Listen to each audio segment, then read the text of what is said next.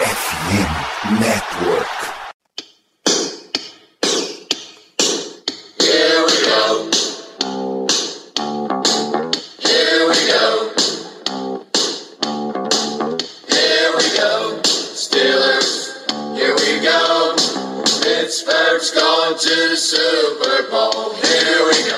Porque a internet, a tecnologia, o mundo permitiu. Estamos ao vivo. Seu Léo Lima, muito boa noite. Boa noite, boa noite, Danilo. Pessoal que tá chegando aqui agora no chat, é, pessoal que está nos ouvindo em podcast.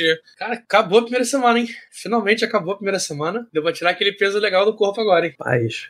Que semana, bicho. A gente achava que ia ser só expectativa para começar a temporada, que ia ser o, nervosismo do domingo, o jogo pegado, foi muito mais pegado, mas ela não acabou e só agora, nessa terça-feira, é que a gente teve condições de respirar. Então, estamos aqui, eu, Danilo Batista, seu host mais uma semana. É bom apresentar para quem está ouvindo em podcast, que está chegando agora, não conhece as vozes. Iremos. Sou Danilo Batista, estou aqui com o Léo Lima e este é o Black Yellow Brasil de número 288. Se tudo funcionou direitinho, tudo dentro da previsão, se estará ouvindo muito em breve também o programa 289 porque nesta live em twitch.tv barra blackyellowbr a gente vai dar um apanhado de notícias dos Steelers, que aconteceu, em especial o plantão médico, porque foi uma coisa muito forte nessa terça, segunda e terça-feira, muitas expectativas. Nem o George Clooney deu um drama, nem Shonda Rhimes conseguiria dar um drama igual foi esta segunda e terça para o torcedor dos Steelers.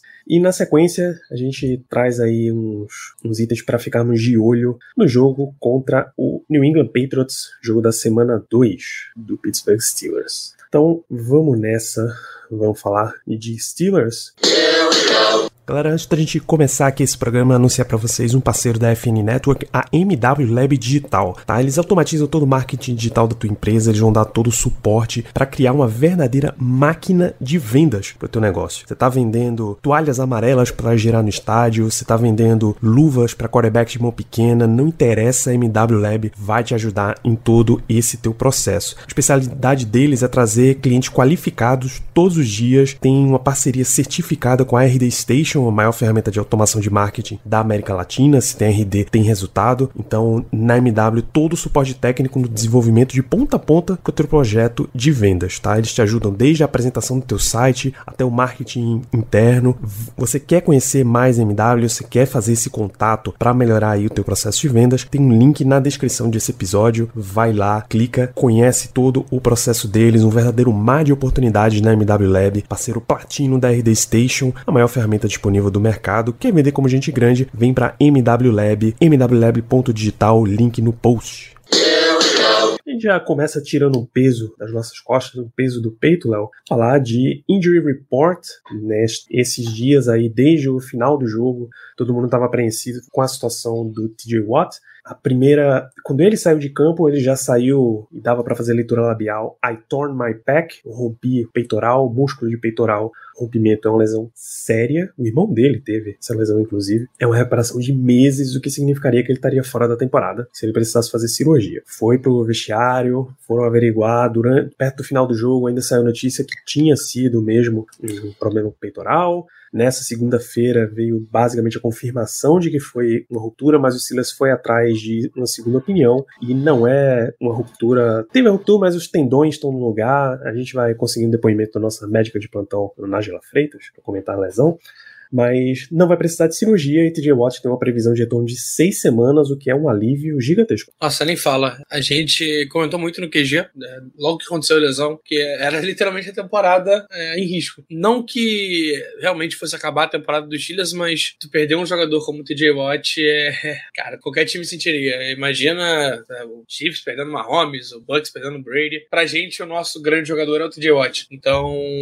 é, só de, da lesão ter sido no músculo, não ter sido no tendão, no tendão. É, já é um bom alívio. É, a gente tá na expectativa alta, porque a gente viu o DJ Watt. O DJ Watt teve uma lesão parecida, dele foi no tendão, ele rompeu o tendão, cara, voltou com quase metade do tempo previsto. Previsão, eu já vi algumas previsões, a maioria diz que é entre 4 e 6 semanas. Bom, a gente talvez não precise gastar uma injury reserve com ele, então a gente vai ter ele ainda aí. Quem sabe ele não volta com 3 semanas. Fica a expectativa. Eu não sei o que a mãe dessas crianças botou na, botava no, no leite, mas certeza que não, eles não são puros, não. De forma alguma, cara, é impossível cara serem puros desse jeito. A previsão inicial é de 6 semanas, tá? Os médicos tratam nesse sentido o que deixaria ele tipo, muito apertado para voltar contra o Dolphins na semana 7 e tranquilo para voltar contra o Eagles na semana 8. Você pode até cogitar que ele volte só na semana 10, que aí acho que é New Orleans Saints porque você estaria poupando ele, né? A 8 ainda está em cima, a 9 é by week, você retorna com ele na 10. Tudo vai depender de campanha, tudo vai depender da situação do time. É lógico que ele faz muita falta. É basicamente comparável a 2019, quando o Steelers teve Big Ben machucado, né? A gente viu o que foi jogar sem quarterback. Basicamente, desde lá a gente vem jogando sem quarterback, mas não, não espalha muito por aí, não. E ficar sem TJ Watt é um prejuízo incalculável para essa defesa. Se é a defesa que vai manter o Steelers dentro dos jogos, disputando na temporada.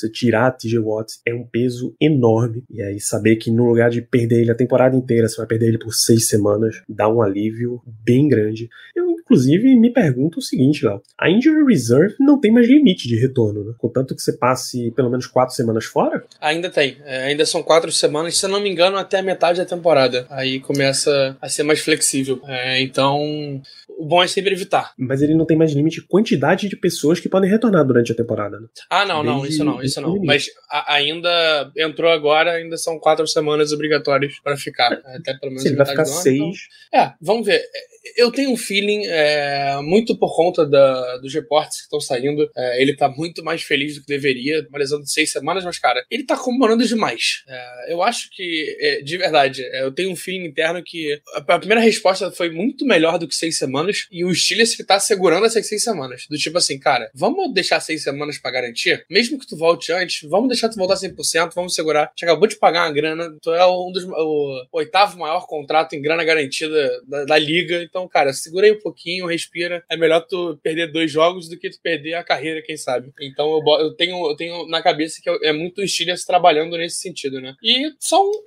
se forem cinco, seis semanas mesmo, vamos supor que ele volte na semana, na semana seis. Vamos pensar como se a, a primeira semana já, já tivesse começado, já tá rolando. Cara, ele dá pra sair com resultado né? positivo, né? Oi? Ele volta na sete, então. Essa ele é volta, é, semana, não, assim, ele, mas vamos supor que a gente conte desde a, na semana passada como primeira semana. Ah, ok, ok. Botando, dando antecipada. Vai. São cinco jogos complicados. Dos cinco jogos, tem dois muito complicados e três ganháveis. Quatro, dois, dá para chegar bem. Com moral, Se ele voltando com moral. Todo, todos os jogos, dá. E talvez seja, seja o sentido de, vamos supor, ganhe três. Cara, segura. Não, relaxa. Segura mais um pouquinho. A gente não, precisa, não precisa acelerar. Perde três. Opa, talvez a gente tenha que acelerar essa volta aí. Vamos ver. Então, é, depende muito agora do, do quanto o Steelers vai fazer em campo pra ele conseguir voltar, né? O quanto tempo ele vai levar para voltar baseado nisso. É.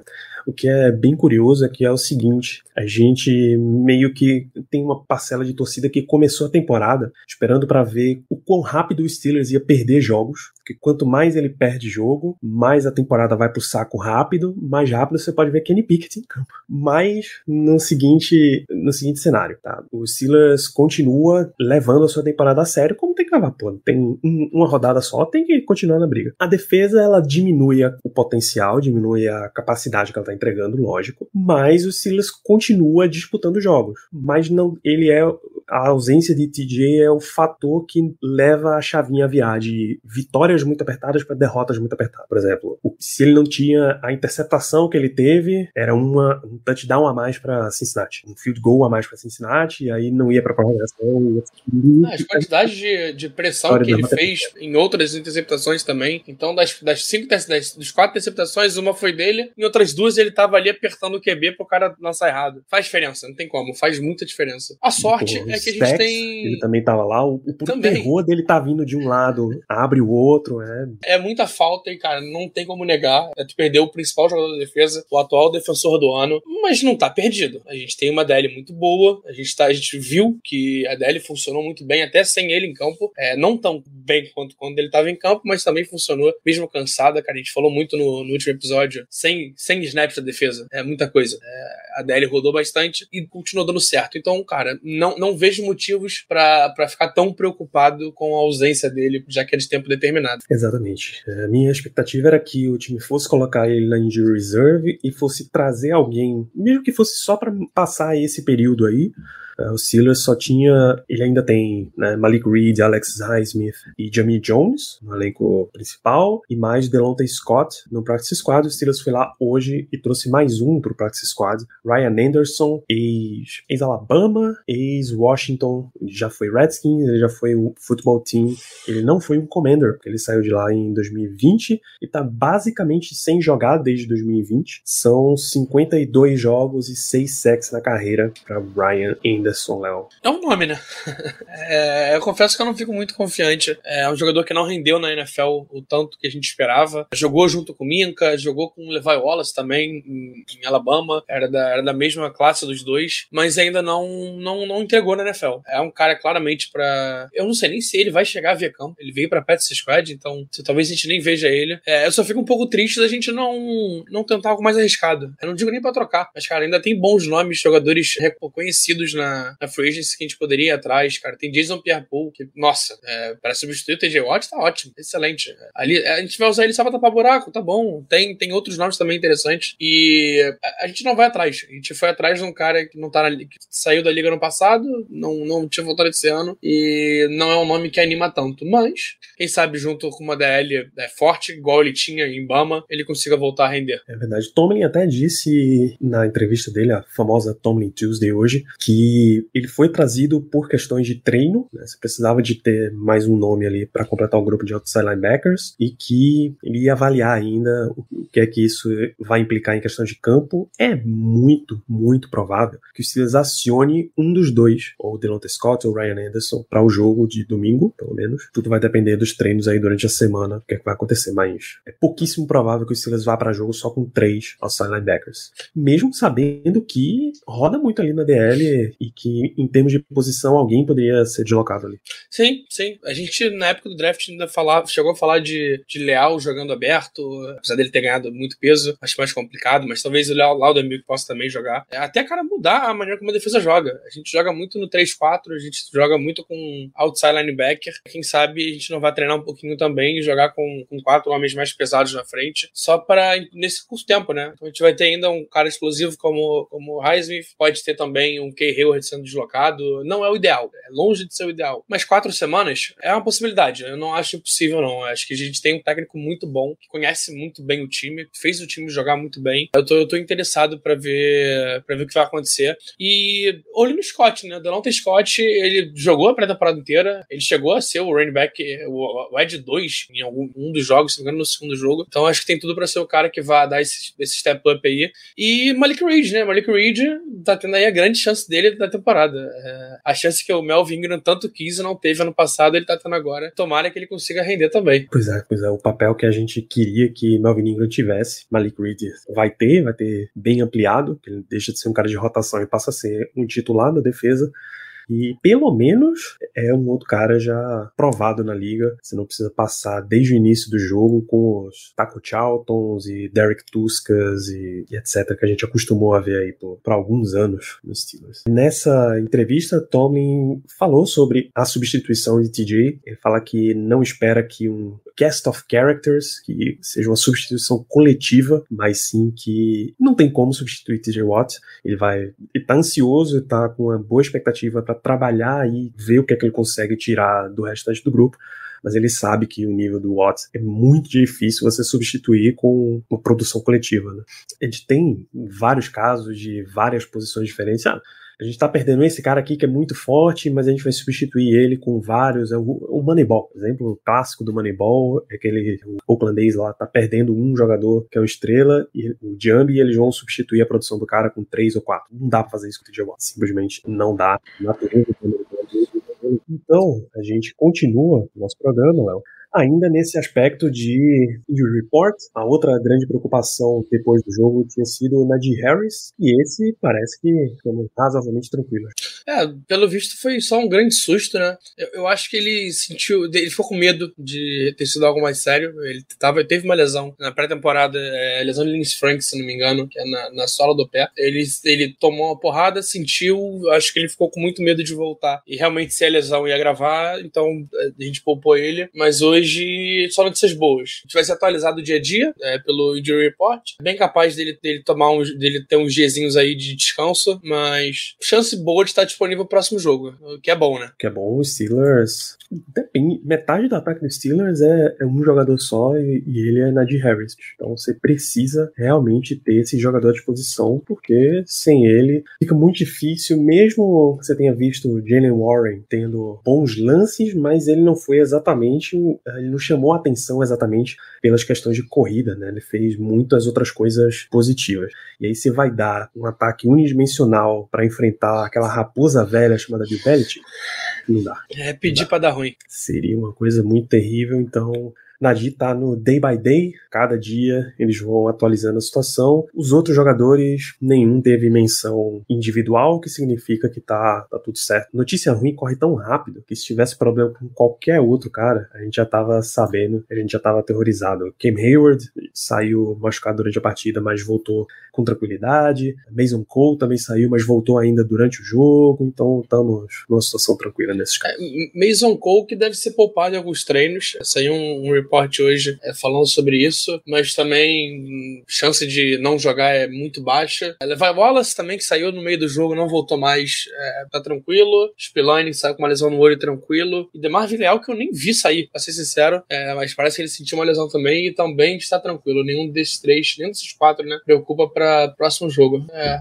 Bom, lesões, mas nenhuma séria. Nenhuma séria. Nesse aspecto, vamos ficar tranquilos. Então, é basicamente isso que a gente tem de notícia dos Steelers, mas aí eu te pergunto, Léo, a gente tá dois dias depois da nossa estreia. Depois desse tempo aí para respirar, analisar, sei que você viu o jogo de novo, teve alguma outra conclusão a qual você chegou com a partida? Alguma outra coisa que chamou a atenção que a gente não pôde trazer no, no ímpeto do pós-jogo de domingo? Cara, teve um jogador que a gente não destacou como deveria destacar. É, é até surpreendente falar isso, mas Arthur Mollett. É, Arthur Mauro teve um papel muito interessante. É, ele muitas vezes se posicionou como linebacker. Às vezes eu até confundia é, com, com Devin Bush, um pouco pelo porte físico. É, e o 5 o cinco atrás, né? Um é 35, outro é 55. É, na hora do jogo a gente confunde rápido, mas, cara, foi um cara que teve um papel muito importante marcando, é, marcando Tyrande. É, teve um sack no, no overtime, se eu não me engano, ou no final do jogo. Cara, pode fazer diferença. É um jogador pra gente ficar de olho aí que a gente não, a gente não tinha falado dele, mas realmente teve um, teve um, um jogo interessantíssimo. É, um outro, outro jogador que deu para prestar mais atenção depois da partida, porque entenda, torcedor. Primeiro que enquanto a gente tá vendo o jogo ao vivo, já tem aquele fator nervosismo em cima. A gente tá muito mais preocupado com o resultado do que com desempenhos individuais. Depois que você consegue assistir melhor e ver uma, uma série de coisas. E segundo, que é difícil não ser aquele cara tira os olhos, difícil ser aquele cara tira os olhos da bola. Você tá acompanhando muito de perto, a transmissão é muito focada nisso. Você perde coisas como o desempenho de Jalen Warren bloqueando. A maldade de Jalen Warren em pelo menos uns três lances. Se a gente puxar, deve sair uns cinco ou seis entre os snaps que ele teve. Vale lembrar da menção do Tomlin também, né? A menção que o Tomlin é, fez é a ele. Isso é fantástico a quantidade de gente que Jalen Warren botou no chão, homens assim. Não importa tamanho. Não importa tamanho, ele tava. Nossa senhora, he's a nest boy. Botou DL, botou linebacker, botou defensive back, passou na frente dele e ia pro chão. O cara fez um, teve um trabalho de leitura de pressão e execução de bloqueio mesmo fantástico e é coisas que Mike Tomlin ama ao ponto. Agora eu achei Tomlin até meio duro com o jogador, sabe? o normal de Tomlin é você ver ele elogiando as coisas boas que o cara fez. Diz, não, é um calouro não draftado. Ele, a gente deu para ele missões específicas e ele cumpriu essas missões muito bem. Ele não vai encher a bola do jogador, mas ele dá aquelas apoiadas bem específicas. Eu não vi ele fazer isso com o Jalen Warren, disse ao contrário. Ah, só o fato dele não ter se mijado em campo, de escorrer pela perna na estreia dele já tá bom demais. Já foi um desempenho essencial e especial do garoto. Vamos ver o que é que a gente consegue aí nas próximas semanas. Eu achei forte. É bem forte. É, é o tipo de, de mensagem que você não espera do Tomlin. A gente sempre vê o Tomlin, é, quando vai falar de jogador, é, é, ou é defendendo o jogador quando ele tá no momento ruim, ou então elogiando muito. E, e achei, no mínimo, curioso. É, é um garoto undrafted, mas é um garoto que, cara, ele foi muito bem no jogo. Ainda tem muito para evoluir, mas muito dele depende da OL e depende principalmente do nosso QB, que no momento ainda é o Trubisky, infelizmente. Mas quando as coisas começarem a, a, rodar melhor, quando as coisas começarem a engrenar um pouco melhor, a gente vai ver ele correr. E, cara, é um, é um jogador que sabe correr também. E só dele estar tá bloqueando mereceu mais do que nunca. Mas é isso, é, é um garoto que, que é interessante e dá para ver o principal motivo pelo qual ele subiu no, no, depth chart. É, se ele é running back 2 hoje, é porque ele sabe bloquear. E isso faz muita diferença no OL que tá realmente tendo dificuldade para evoluir no, nesse quesito. Então agora temos um running back bloqueador também. A gente consegue descansar o Najee e consegue descansar o Najee tendo mais opções pro jogo, pro jogo aéreo. Tanto bloqueando como recebendo, né? Perfeitamente. O que é excelente, né? Um revezamento para um revezamento para um monte de gente a gente vem pedindo há um tempão, né? A gente vem pedindo revezamento revezamento para safety, revezamento para edge, revezamento para running back. Porque era um time de uma profundidade minúscula, minúscula. E aí você vai adicionando esses jogadores, é bom, é bom ter. A famosa profundidade de piscina infantil, né? Acho que, acho que é a melhor maneira de, de falar desse time. Hoje em dia não tanto, graças a Deus. Profundidade de uma poça d'água. De uma poça d'água. O elen elenco fininho, tal qual uma folha de papel. É o que a gente tinha e aos poucos a gente vai adicionando mais nomes para mais posições. Então, em notícias, um recap do último jogo, é isso. A gente vai ficar aí na expectativa dos injury reports ao longo da semana para trabalhar quem vai ficar disponível, se alguém vai ficar indisponível. Não percam lá no Twitter e no Telegram, a gente vai acompanhando BlackYellowBR. É uma pergunta sobre o desempenho dos Steelers, os, os grandes sites, os grandes veículos começam a soltar aí as suas avaliações, o tradicional Power Ranking começando a ser liberado, e o Mike Florio, ele continua com uma fé inabalável no Steelers, não, então ele subiu o time. O time começou na 16 posição, que é meião de tabela clássico, é literalmente o meio da tabela, e aí ele já subiu para 13 terceiro. E o Hélio pergunta, Léo, se 13 terceiro no Power Ranking é justo com o desempenho desse ataque. Com o desempenho do ataque, não. Com o desempenho da defesa, tá pouco. É, é tipo isso. Então acho que acaba equilibrando equilibrando. A bola que essa defesa jogou ontem é. De verdade, eu não lembro de um jogo tão completo defensivamente dos Steelers. E olha que a gente teve é, muito jogo absurdo nos últimos anos aí, principalmente quando, quando a gente começou 11-0, cara. A gente tinha jogos que a gente olhava e falava: Meu Deus do céu, o que que tá Porque eu tô aqui, eu só tenho 6 anos de idade. É, é nesse nível. E ontem a gente fez um jogo muito sólido. E, cara, só o fato de o melhor jogador da defesa, o nome do Josh não ter nem sido citado na, na briga, a gente já vê muito aí. A gente viu Highsmith, a gente viu Ken Hayward, a gente viu Fitzpatrick, é, Ken Sutton, e, e, não falamos do, do, do DJ. Então, cara, isso mostra o quanto a defesa evoluiu como um todo, coletivamente. Claro que as chegadas fizeram muita diferença, mas o Jack foi um cara que teve quase 90% dos snaps ontem, é, ontem não, né, no domingo. Aquelo jogou o jogo inteiro, Ken Sutton jogou o jogo inteiro, não, não, não esteve em um snap só. Cara, a DL rotacionou muito. Pra você ter ideia, o nosso DL que mais jogou foi o Ken Hayward com 57% dos snaps. É muito pouco, perto do que a gente estava acostumado. A gente estava acostumado a ver Ken Hayward jogar 70% dos snaps. Então a, OL está realmente rodando, a DL está realmente rodando e, e não está baixando o nível. Acho que é o, é o nosso principal ponto de, de alegria, entre aspas, aí na, no momento é o fato da gente botar os reservas em campo e os reservas também estão jogando bola, também estão ajudando bastante. Eu tô, tô, bem tô bem entusiasmado com esse, com esse início de temporada. Acho que 13 tá, tá justo, tá justo, vai. A gente não é o time. A gente é o time que briga, é o famoso, 13 é o famoso time que tá brigando por uma vaguinha ali, no, ali nos playoffs. É isso que a gente é hoje, o time que briga por vaga. Isso, é exatamente isso que a gente esperava. Que vai, a gente esperava os Steelers brigando por uma vaga de playoff, não exatamente garantia ali de vaga. E a gente esperava também que a defesa fosse ser o quem ia carregar esse time por mais tempo aí, muito mais do que o ataque. A gente só espera que ela não precise carregar por mais tempo, literalmente, sabe? Como foi no jogo de domingo, quase o dobro de tempo a defesa em campo do que o ataque. Isso prejudica muito, muito. Vamos esperar que próximos jogos, não só o próximo, isso comece a ficar mais balanceado a favor do ataque também, né? O ataque poder ter campanhas mais longas do, e ajudando todos os outros setores. Estamos na sessão de perguntas e Jay Brickashaw Dantas.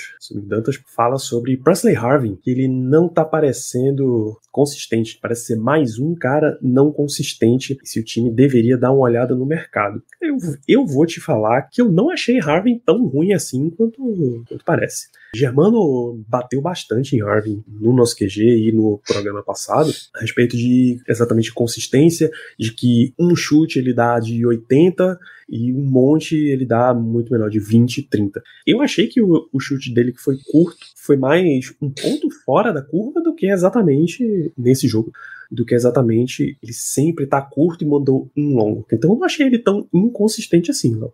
Eu não diria. É porque inconsistente é, pro início de temporada ainda tá complexo, né? É, ele é um garoto que tá evoluindo muito ainda, mas pesa muito do, o lado contrário. A gente vê outros jogadores chegando na liga e já jogando com consistência. A gente vê, por exemplo, o kicker do, do Bengals, que chegou ano passado na liga e teve uma baita temporada. O kicker do, do Browns agora já chegou metendo field goal para ganhar jogo. Panther do, do Ravens jogando bola, jogando bem. A gente tá vendo jogadores de special teams chegando na liga e tendo resultado muito rápido. E a gente ainda não teve isso com o Presley Harvey. Ele começou melhor do que ano passado. O passado dele começou muito mal. É, isso é bom. Então, shout out pra ele, parabéns aí. Mas a gente já trouxe gente para botar pressão nele. Já, a gente já tem outro Panther aí no, no practice squad, justamente para botar essa pressão nele. Acho que é a melhor maneira de, de, de evoluir um jogador assim é, é, a maneira Mike Tomlin, né? Iron Sharps Iron. E é isso. Não tem muito o que fazer. É ferro com ferro, botar os dois para brigar.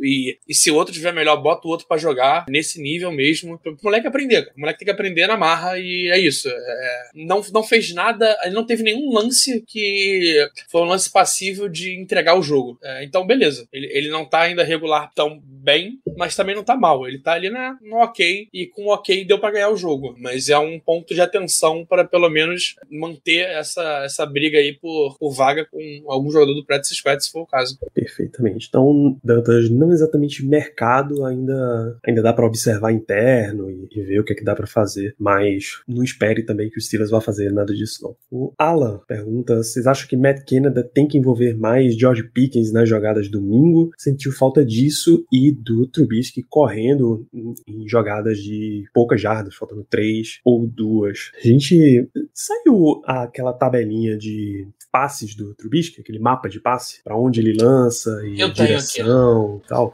Voltamos a ver aquele fenômeno que ele tinha em Chicago de só passa para um lado? Não, não, pelo contrário. Ele dividiu bem. Então, vamos lá, pro lado direito, ele teve 10 tentativas de passe, pro lado esquerdo teve 11 tentativas de passe, é, e no meio 12 tentativas. Então, tipo, ele dividiu, realmente dividiu bem. O problema é que, cara, ele, ele ainda não criou essa conexão com o Pickens, nem com o Pickens, mas com quase ninguém, até porque a gente vê que ele tá com uma dificuldade de acertar o Deontay Johnson no, no spot certo, teve dificuldade com o Claypool. Ele, ainda tá gerando essa, essa, essa conexão, mas eu, eu não acho que isso é Matt eu acho que realmente isso é Trubisky. É Trubisky fazendo leitura e com medo de, de ousar. Às vezes vale mais a pena você ter um turnover, é, sei lá, tá no meio do campo, tu lança uma bola para 50 jardas, quase na linha na end zone dos caras, e é interceptado, do que você errar um passe curto e ter que dar o punch pros caras. Porque um punch é uma chance dos caras é, bloquear, é uma chance de um retorno grande. Então, acho que falta pouquinho de ousadia, falta um pouquinho de, de soltar o braço. Acho que vem com o tempo, então, com, com, ele jogando, vai começar a soltar mais o braço, mas não.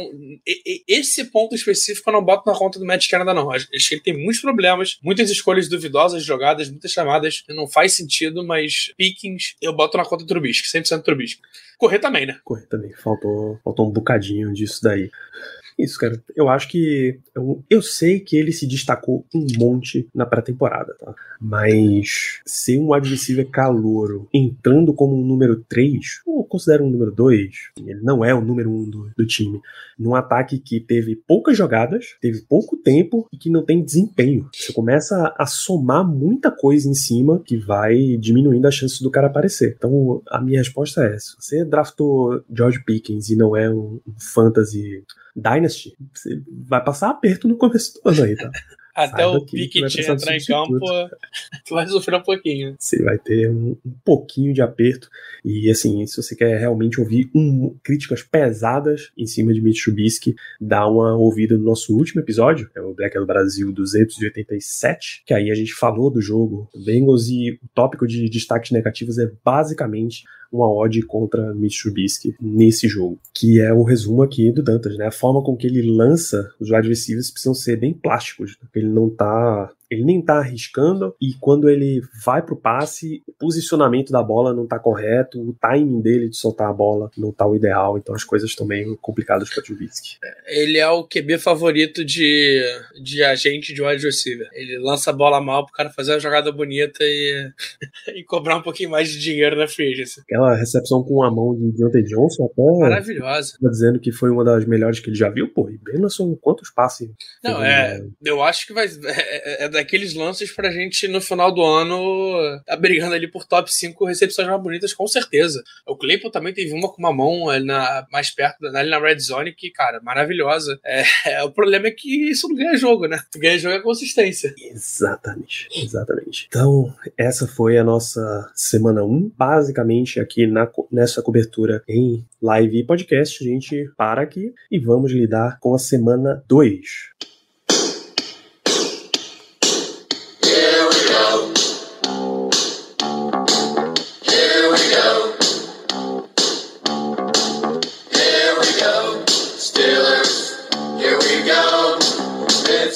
Who's going to the Super Bowl?